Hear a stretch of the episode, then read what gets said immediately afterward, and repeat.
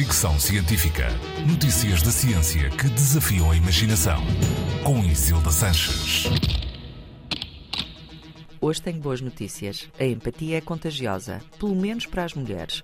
Um estudo do Centro de Medicina Mental do Hospital Universitário de Würzburg, na Alemanha, provou, usando o modelo matemático e ressonâncias magnéticas ao cérebro, que mulheres adultas, tal como crianças, podem tornar-se mais empáticas do que estariam naturalmente predispostas.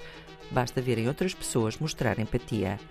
Grit Hines, autora do estudo publicado no Proceedings of the National Academy of Sciences, mostrou que as pessoas, neste caso as mulheres, de várias idades e etnias, aprendem a ser mais ou menos empáticas pela observação de atos de empatia dos outros. Nos testes levados a cabo, com dados recolhidos antes e depois das participantes observarem atos de empatia, as ressonâncias magnéticas mostraram alterações neuronais após a exposição a comportamentos de empatia que se traduzem numa maior reação à dor dos outros.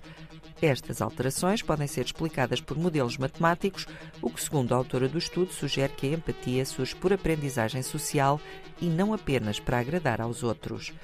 Grit Heinz sublinha que é necessário investir em contextos sociais empáticos, mas para que isso seja efetivo é essencial haver respeito mútuo entre todas as pessoas.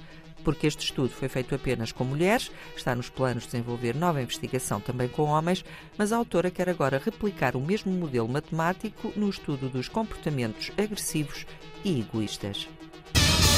Fricção científica.